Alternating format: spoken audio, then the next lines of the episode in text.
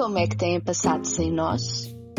Muito mal aposto, deviam estar cheios de saudades de ouvir a minha voz. Pois bem, o dia hoje despontou um bocadinho nublado. Afonso, como é que começou o teu dia?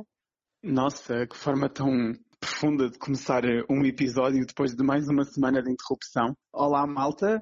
Espero que estejam bem. Realmente temos motivos para não estar, não é? Temos a extrema-direita em Portugal em terceiro lugar. Isto é preocupante. Como é que eu acordei? Eu posso ser que passei mal a noite. Acho que, epá, não passei mal a noite ao ponto de ir parar ao hospital, né? Mas não fiquei bem. Não fiquei feliz com estes resultados. Acho que isto que sirva de lição agora e durante estes cinco anos, porque a democracia vai ter que ser repensada e as pessoas vão ter que levar a mão à consciência se a liberdade que tanto apelam e a liberdade que tanto gritam é a mesma liberdade que estão a eleger. Queríamos só pedir-vos desculpa porque com o confinamento nós estamos aqui numa de reconfigurar a forma como nós gravamos, não é? E então passámos literalmente do carro da Carolina onde íamos gravar daqui e ali, em todo o lado e mais algum, para cada um agora no seu quarto, não é verdade? São as novas regras e têm que ser cumpridas e terá que ser assim durante os próximos tempos. Quanto à qualidade, estamos comprometidos com ela porque também não sabemos o que é que vai sair daqui, não é, Carolina? Completamente. Pronto, eh, vamos ver. Eu vou tentar eh, depois na edição melhorar ao máximo mas é óbvio que não vai ficar tão boa. Acho que vocês vão compreender, não é? São situações que acontecem, especialmente em alturas como esta, e é isto. E por falar em liberdade, agora que o Afonso estava a falar, vamos só dar props para o senhor fantástico que decidiu fugir à polícia no Fiat Punto 95. Brutal. Eu achei genial, genial. e sabes o que é que foi ainda mais genial? Acho que mais genial ainda foi o facto de que foi em direto para a Correia da Manhã TV. Não sei. Eu eles... não entendo, esses gajos estão em todo o lado. Eu acho que olha, vou, vamos criar aqui uma, uma teoria da conspiração. Eu acho que esses gajos é que arranjam a confusão, que é para depois serem líderes da audiência. Como é que é possível eles estarem no ponto, na altura certa, para gravar aquilo? Aquilo parecia uma cena a filme. Completamente. É que depois despertam-se contra a ponte, basam e começam a correr. Mas era o quê? Atletismo? É alguma nova modalidade de, de desporto? É? Corrida no Fiat 95 e depois de estarem a correr ponto fora? Eles estavam a tentar uh, fazer uma espécie de live action daquelas séries americanas de investigação criminal, estás a ver? Em que existem perseguições e assim. Eu acho que eles estavam a fazer isso. É porque realmente não me ocorre outra explicação lógica para esses dois marmanjos, acho que eram dois marmanjos e um cão, fugirem à polícia. Realmente eu acho que eles não tinham nem carta de condução nem seguro do carro. Talvez tenha sido a razão. Mas, quer dizer, iriam ser eventualmente apanhados. E foi pior a emenda que o soneto. Portanto, não sei. Se o soneto já era mau, a emenda ainda ficou pior. Completamente. Mas pronto, olhem, acho que foi uma boa forma de animar aqui os ânimos, não é? Porque o país está de novo com mais uma nova tensão, não é, Carolina? Ontem foram, foram as eleições presidenciais e pronto, como todos vocês sabem, a extrema-direita, como eu já referi, também está em terceiro lugar e eu acho que isto é preocupante e deve ser o alvo das nossas preocupações aqui para a frente, porque temos a intolerância a reinar o nosso país. E isto é uma falta de respeito para com os portugueses e para com todos aqueles que defendem a democracia, a liberdade, o diálogo social, não, não, entre desculpa, outros valores. Desculpa. Falta de respeito mesmo é levares com um pacote de pastilhas a meio da tua campanha eleitoral. Isto aqui é exercer o direito de voto dos portugueses, por mais dissonante que ele seja. Estou a brincar. Sim. Não acredito. Tinhas que ir buscar. Opa, esse animal, enfim, nem digo nada. Olha, ah, esse animal uh... foram os ciganos, Afonso. Os ciganos é que decidiram atirar-lhe com um pacote de pastilhas. Agora falando a sério, depois eu vi o vídeo e eu acho que foi mais violenta a forma como os guarda-costas dele o meteram dentro do carro do como lhe atiraram com o pacotinho das pastilhas. Mas pronto. Tenham lá paciência. Um petardo era pouco. Estavam aí a dizer que nós tínhamos que ser tolerantes e que não era com a violência que se combatia o adversário. Eu tenho lá paciência, a sério. Nós estamos a falar de uma frente perigosa, estamos a falar de pessoas que não, não querem o nosso bem, não querem governar Portugal da forma como nós desejamos, têm uma liberdade que não é a liberdade que vocês querem e que esta gente acha que quer. Desculpem, mas não. E digo-vos, olhem, eu acho que, por falar em eleições, acho que podemos introduzir aqui um bocadinho o tema. Eu, eu acho que, por causa da pandemia, um, mobilizou-se muitas pessoas voluntárias para ir para as mesas de voto, não é? A higienização de espaços, e isto vai um pouco ao encontro da minha experiência da Carolina, não é? Calhar começavas tu por contar a tua. Ok, eu vou contar duas experiências diferentes, porque hum, eu fui duas vezes, entre aspas, votar. Fui só uma, para mim, uh, mas depois também acompanhei a minha mãe. E hum, a minha residência fiscal não é a mesma que a da minha mãe, portanto, eu quando fui votar, eu fui de manhã, eram por volta de 10 horas, e hum, eu votei numa terrinha pequena, foi numa escola, e devo dizer que estava tudo super organizado. A fila não estava assim muito grande também. É óbvio que, sendo uma zona rural, nunca há assim tanta gente, mas uh, sim, os, havia um distanciamento apropriado entre os votantes, entre um de cada vez. Acho que sim, foi tudo muito bem pensado. Depois uh, também fui uh, com a minha mãe, da parte da tarde, e eu fui em, pronto, na zona de Algés, e então fui numa escola e tendo em conta que já foi mais perto da área metropolitana de Lisboa e é uma zona muito mais habitada, tinha bastantes pessoas ainda para ir votar. Acho que também o facto de ser da parte da tarde ou da parte da manhã talvez tenha algum peso, porque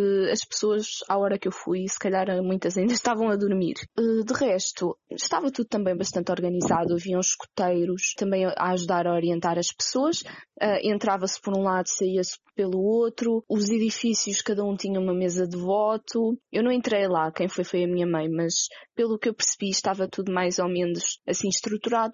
Correu dentro do possível. Óbvio que sendo uma zona de cidade, teve muito mais afluência e, apesar de tudo o que possam dizer de ser seguro, etc, etc, não acho que seja completamente seguro, não é? acho que muita da abstenção também vem do medo das pessoas, porque numa altura como esta, muita gente vê a importância de votar. O problema é que também têm medo. A minha mãe diz que, enquanto estava na fila, houve uma senhora que, que disse que estava com bastante medo de ter ido votar mas que foi porque a filha insistiu com ela. Portanto, se a filha não insistisse, ela não ia. E a minha mãe foi exatamente a mesma situação. Portanto, acho que esse tipo de situações também tem muita influência. E se fosse mais gente, ainda pior teria sido a situação. Portanto, acho que dentro do possível não foi mal, as coisas estavam organizadas, notava-se que existia muito cuidado, mas nós já sabemos que com o Covid todo o cuidado é pouco. Sim, exato. Queria dizer que a minha experiência foi parecida com a primeira da Carolina. Eu vivo aqui num, num entroncamento, aqui no fim do mundo. A afluência às urnas aqui estava baixa. Eu fui votar, era meio-dia, já era uma hora um bocado mais tarde que ela. Não estava lá ninguém, estavam apenas os presentes em, em mesa de eleitorado e entrava uma pessoa de cada vez, pelo que eu percebi, e, e pronto, e o espaço era desinfetado, notava-se que havia cuidados. Eu estava a comentar com a Carolina e queria comentar convosco que, para mim, isto não foram eleições. Eu acho que hum, chegámos a um ponto em que não se adiou as eleições porque não se poderia, segundo consta, mas realmente a democracia está-se a perder e podemos começar por esta abstenção gigante. Realmente houveram pessoas que não foram votar porque não quiseram e houveram pessoas que não puderam votar porque estavam com Covid ou porque estavam em isolamento ou porque são grupos de risco e simplesmente não querem corrê-lo. E é de facto desculpável. Sabem, aquilo que eu não consigo entender é porque é que isto é tão difícil e porque é que estas eleições não poderiam ter sido adiadas. Eu acho que muito dos resultados que nós temos é, é, graças a esta abstenção. E não só, mas, mas também. Só para complementar isso que tu disseste, ouvi muitos argumentos acerca de como as eleições tinham de ser feitas nesta altura, que não havia nada de, nem na Constituição que, que referisse que não fossem uh, coisas assim um bocadinho aparvalhadas para mim, sinceramente. Mas, de facto, acho que tinha todo o sentido que as eleições fossem adiadas. Não é constitucional. O quê? Metam a Constituição no, pronto, no anos. Porque, mais importante, do que o que quer que, que esteja na Constituição. Vou ser sincero, eu respeito muito a Constituição, mas acho que isto poderia ser ultrapassado muito facilmente é se houvesse a vontade. pública, Exato. é uma questão de noção. Então, é assim, acho que isto tem muito que ver com os interesses, não é? Não convinha, não convinha muito, em minha opinião, portanto, foi assim. Se pois. bem que houve candidatos que deram a sua opinião relativamente a isto, independentemente de quais é que tenham sido, concordo bastante com eles que não é uma altura apropriada. E não é. Daí 60% de abstenção. Não me parece que tenha sido uh, apenas por isso, mas acho que também contribui muito. Contribuiu sim. E eu acho que os resultados foram desastrosos. Queres dar a tua opinião, que eu dou a minha a seguir? Ah, bem, uh, sim. eu, uh, a eu... parte tensa, aquela parte em que todos nós suspiramos porque, enfim, não é? A minha alma, a minha alma estava a doer ontem, mas foi super divertido. Eu acho, eu, eu acho que eleições, para mim, são muito mais divertidas do que jogos de futebol. Vocês não estão a perceber aquela tensão, aquela tensãozinha acumulada, quando vocês estão a ver a vossa equipa a perder e os minutos vão passando, vão passando. Pronto, neste caso, era as freguesias a serem apuradas e eu a ver os números a subir lentamente e os resultados a não serem aqueles que eu queria. E a equipa em que eu votei Uh, sempre atrás. Mas pronto, enfim. Não ficou o resultado perfeito. O nosso querido Venturinha ter ficado em terceiro já foi muito fixe. A ver se ele agora se demite, não é? Ele disse que se ficasse atrás da Ana Gomes se demitia. Eu estou à espera. Estou Eu estou sim. à espera da declaração em que ele se demite presidente do Chega. Então, ele não vai, ele não vai fazê-lo. Ele não vai fazê-lo porque se ele o fizesse, ele já teria tido razões para o fazer e acredito mesmo que, e o discurso dele ontem deixou bem claro que ele não ia desistir. Ele chegou e deixou bem frisado que não iria haver governo, não ia haver PSD sem chega. Portanto, ele já avisou. Portanto, malta do PSD, desculpem lá, estar a tombar para pa partidos e, e começar a, a criar ramificações aqui no podcast. Mas tenham cuidado, tenham cuidado e sejam inteligentes se nós somos a geração da causa, então nós temos mesmo que abraçar esta causa, porque é grave, é urgente e emergente. Eu acho que nós estamos a chegar a um ponto em que as pessoas deviam de agarrar nos livrinhos de história, deviam de lembrar-se de tudo aquilo que, que estudaram e, e, realmente perceberem que aquilo que nós hoje damos por adquirido é aquilo que ele quer acabar. E isso que ele quer acabar era aquilo que, que há uns anos atrás era inalcançável a grandes proporções da população. Portanto, eu acho que é, é mesmo importante que vocês levem a mão à consciência, que os portugueses levem a mão à consciência e que comecem a conseguir pensar além daquilo que é palpável. A solidariedade está a caminhar por caminhos complicados. É sim, eu acho que, independentemente do que se possa dizer, ele tendo ficado atrás da Ana Gomes, não foi por uma grande margem, foi, se não me engano, por 1%, qualquer coisa assim. Portanto, eu acho que foi tipo uma décima. Eu não tenho a certeza do que tu a dizer. Eu acho foi que foi, tipo, próximo. ele ficou para aí 11,9 e ela ficou 12,8. Eu não me lembro. Não me lembro. Pá, também não me lembro, segue. Mas foi qualquer coisa assim independentemente, uh, ela ficou à frente dele, mas não foi assim por uma grande percentagem. Portanto, foi, foi uma vitória para ele. Foi, foi, foi, uma, foi uma vitória. vitória para ele e foi uma derrota para a democracia, porque a democracia só vai vencer. Não é quando o André Ventura e partidos de extrema-direita estiverem em quarto ou em quinto ou em milésimo lugar, é quando eles estiverem bem longe. E desculpem-me lá a intolerância, desculpem-me lá dizerem que eu vivo numa democracia e tenho que respeitar os extremos e tenho que, que respeitar opiniões diferentes da minha. Não posso, não posso. A partir do momento em que eu visto a camisola da solidariedade, da tolerância, da liberdade e do empowerment do social, eu não posso defender uma coisa destas. Não me cabe a mim ser tolerante com alguém que quer acabar com aquilo que eu defendo. Mas é assim, a verdade é que independentemente desse dramatismo todo, ele conseguiu uma, uma boa percentagem e houve pessoas a votar nele. Iludidas ou não iludidas, votaram nele e garantiram-lhe esta vitória. E daqui a Mas cinco é, anos. Essa ilusão a gente já sabe, né? E daqui a cinco anos. Daqui a cinco anos não vai haver Marcelo. Pois é. O Marcelo que nos salvou a vida.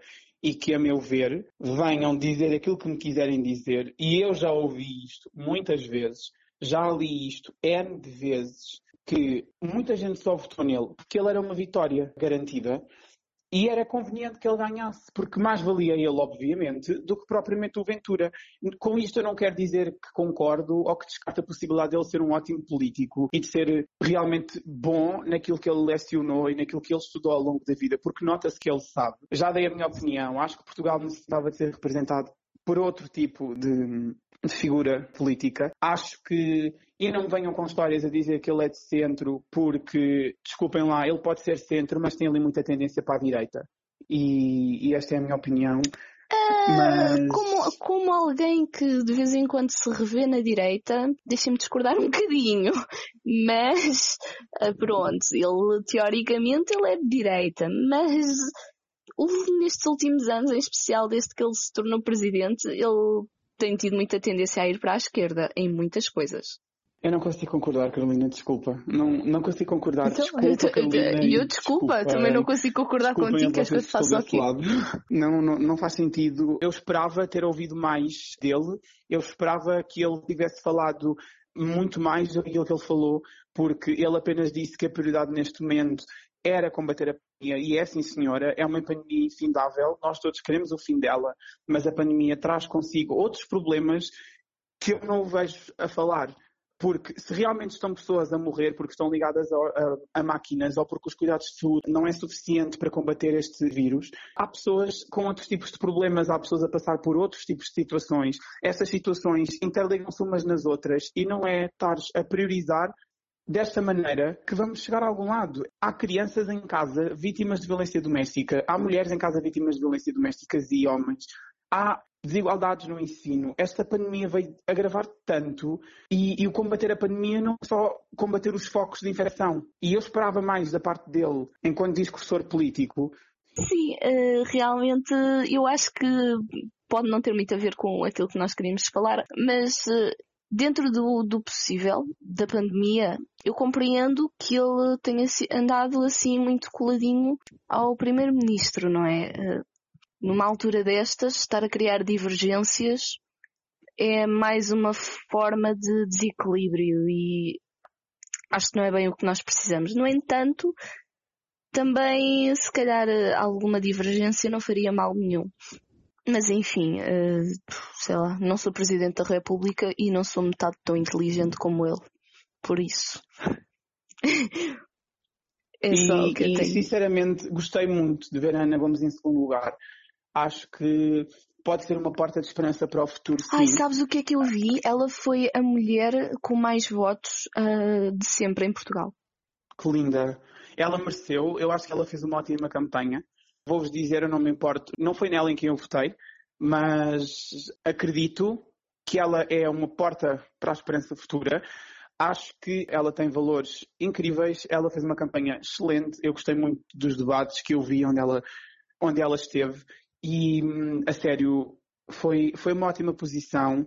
Foi ali meio que um, um travão à emancipação do, do Ventura, portanto, ainda bem que isso aconteceu, é o que eu tenho a dizer sobre o segundo lugar dela. E depois, pronto, houve candidatos que ficaram baixos ao ponto de eu não estar à espera desses resultados. Não sei o que é que se passou, mas acho, é aguardar. É assim, acho que anos. a única pessoa que eu estava à espera que tivesse um bocadinho mais e não teve foi a Marisa Matias. De resto, o Tiago, eu nunca sei o nome do homem. Tiago Maia. Tiago Maia Gonçalves, é isso? Sim, uh, Tiago Maia Gonçalves ou Tiago Gonçalves Maia, whatever. Pronto, uh, sim, ele acho que não esteve também propriamente mal. A primeira candidatura nem ficou muito mal os resultados. Não, não, e, e é assim, de candidatura de um partido recente. 3,4. Foi quase tão parecido como o da Marisa. Exatamente. Eu não tenho certeza bem das percentagens, mas eles foram muito renhidos os dois. Pois eu também não tenho. Portanto, mas independentemente disso, acho que foi muito bom mesmo. E... Eh, sabes uma coisa? Eu sinto que o, as, as, votações foram feitas um bocadinho de forma estratégica para combater a, a, a emancipação do Chega e do Ventura. Eu votei, eu votei de forma estratégica. Exato, e, e da mesma maneira que tu, eu conheço muita gente que não votou na Marisa, não por não se reconhecer nela, não por não se sentir representado por ela, mas sim porque isso não lhe ia dar votos suficientes para ficar à frente do Ventura. Não estou a dizer que concordo, não estou a dizer que discordo, estou só a dizer aquilo que eu ouvi e aquilo que de algum modo eu posso considerar inteligente. Porque da mesma forma que foi isto, que isto aconteceu, uhum. uh, refletiu-se bastante, porque o Marcelo teve muitos mais votos do que nas primeiras eleições presidenciais em 2016. E Ana Gomes foi a mulher mais votada em Portugal desde o início da, da democracia, o que é, epá, excelente. Era lindo ter uma, termos uma presidenta a dar pelo nosso país. Era, era lindo só. E olha, vamos só acabar a tomada de posse do Biden. Finalmente! Aleluia! Uh, festinhas! Yeah, ele, em menos de seis horas, aderiu de novo ao Tratado de Paris e autorizou a presença de homens trans no exército. Uh, sim, e muito mais Juro. coisas. Uh, começou, começou um programa nacional relativamente à pandemia uh, para as pessoas em edifícios públicos, etc., serem, são obrigadas agora a usar máscara, coisa que não acontecia, não é? Exato, também fiquei Sim, também iniciou ou uh, voltou a juntar-se, já não me recordo, a, algum, a um programa de, por causa das bombas nucleares, retrocedeu aquela questão dos, dos migrantes do, do Médio Oriente, de certos países acho que eles não podiam entrar nos Estados Unidos. Eu acho que estou aqui a fornecer informação errada, mas não é, uh, mas não é assim tão diferente daquilo que, daquilo que é a realidade. Uh, e uma outra questão que eu queria falar, quero falar mal da administração do Trump, porque acho que realmente foi um golpe muito, muito porco. E eu até Como acabei... sempre desde o início. Sim, como sempre desde o início. Mas isto tem, tem, a ver com a questão da ação humanitária. E eu depois de ter lido, ainda faltava, acabei a semana passada os meus trabalhos, e hum, faltava-me acabar um trabalho. Tinha começado mais ou menos, uma coisita ou outra, com ideias, mas depois uh, fui ler acerca disso e decidi que o meu trabalho tinha que ser sobre isso. Os Estados Unidos anunciaram no início de, de janeiro que iriam declarar um dos movimentos independentistas, posso dizer que são um dos movimentos independentistas do Iémen, como uma organização terrorista e juntaram à lista negra dos Estados Unidos três dos seus líderes. Como vocês devem saber, o Iêmen é já desde há algum tempo declarado pela Organização das Nações Unidas como a maior crise humanitária a nível global. Milhões e milhões de pessoas passam fome. É estimado que cerca de 80% da população está em risco. Temos movimentos uh, islâmicos a ocupar e exercer alguma influência. Como vocês sabem, Estado Islâmico, Al-Qaeda, uh, são assim muito violentos. Os tais Houthi, que os Estados Unidos queriam proclamar como uma organização terrorista, acho que acabaram por proclamar, porque o que é que eu queria criticar? Foram bastante estúpidos e porcalhões, porque o Joe Biden tomou posse dia 20 e eles fizeram isto no dia 19 de janeiro iriam fazer quando eu estava ainda a fazer este trabalho e realmente estes, este, este é um tipo de atitudes políticas que nós conseguimos ver em muito e que acontece em muitos países e que mesmo que depois quem vem a seguir acabe por, por voltar atrás nestas decisões, são decisões que têm sempre bastante impacto. O que é que acontece aqui neste caso? Isto parece uma decisão tão, ok, mais uma organização declarada pelos Estados Unidos. Parece uma coisa assim sem, para nós, no Ocidente, sem muita importância. No entanto, o Iémen é um país, como eu já disse, que está envolto em guerra civil e o que é que acontece?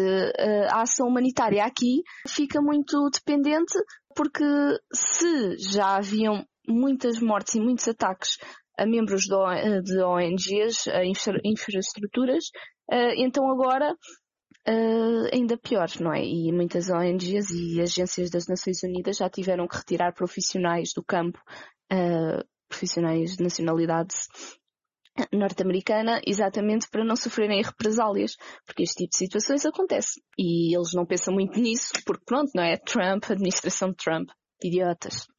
E pronto, é isto. Eleições presidenciais. E... Ainda bem que o Trump saltou fora dali. Um, agora é a vez de Portugal. Eu queria só terminar este episódio por um, e revelando também em quem eu votei, mas eu não tenho problemas com isso e não posso deixar de agradecer. Uh, eu queria agradecer à Marisa. Um, foi nela em que eu votei. Foi nela em que eu confiei o meu voto. Eh, foi ela que eu quis ver em Belém. É o vermelho que eu quero ver em Belém. Acho que, independentemente de tudo, a Marisa vai ser sempre a minha presidenta e gostava presidenta? de lhe agradecer, gostava mesmo de lhe agradecer por ela ser a mulher das causas que, que pouco, pouca gente defende, porque dar voz a quem vê a sua voz muitas vezes abafada é a verdadeira definição de empowerment e lutar pela vida de alguém, independentemente da sua cor, da su, do seu género, da sua orientação sexual, é, é incrível. E obrigado mesmo. Não, não me vou emocionar como foi ontem. uh, e, e, pronto, malta, era isto, o nosso balanço das presidenciais. O... Pedimos mais uma vez desculpa pela ausência, mas vamos tentar fazer melhor daqui para a frente. Beijinhos a todos e esperemos que tenham gostado deste episódio, que foi um bocadinho mais sério e um bocadinho mais de feedback, mas tem que ser, tem que haver desses.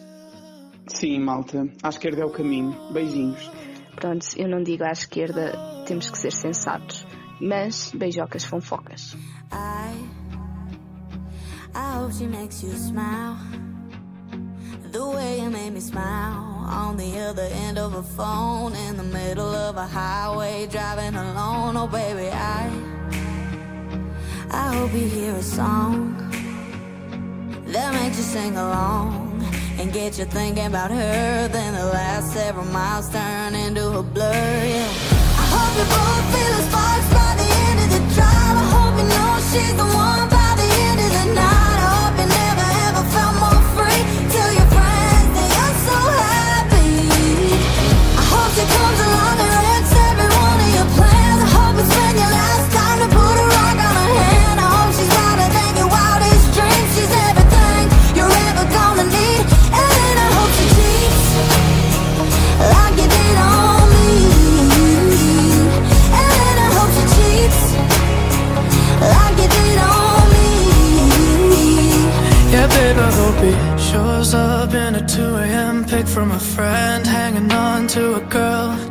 rub it in. I hope you stay up all night, all alone, waiting by the phone. And then he calls, and baby, I,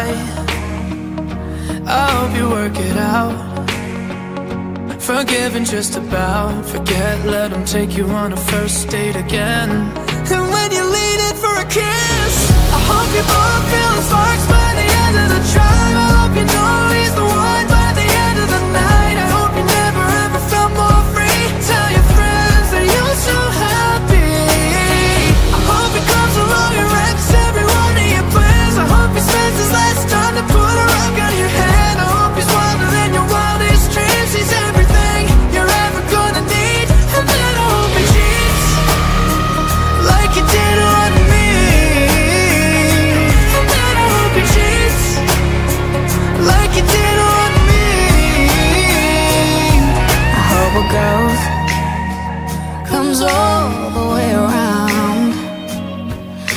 She makes you feel the same way about her that I feel about you right now.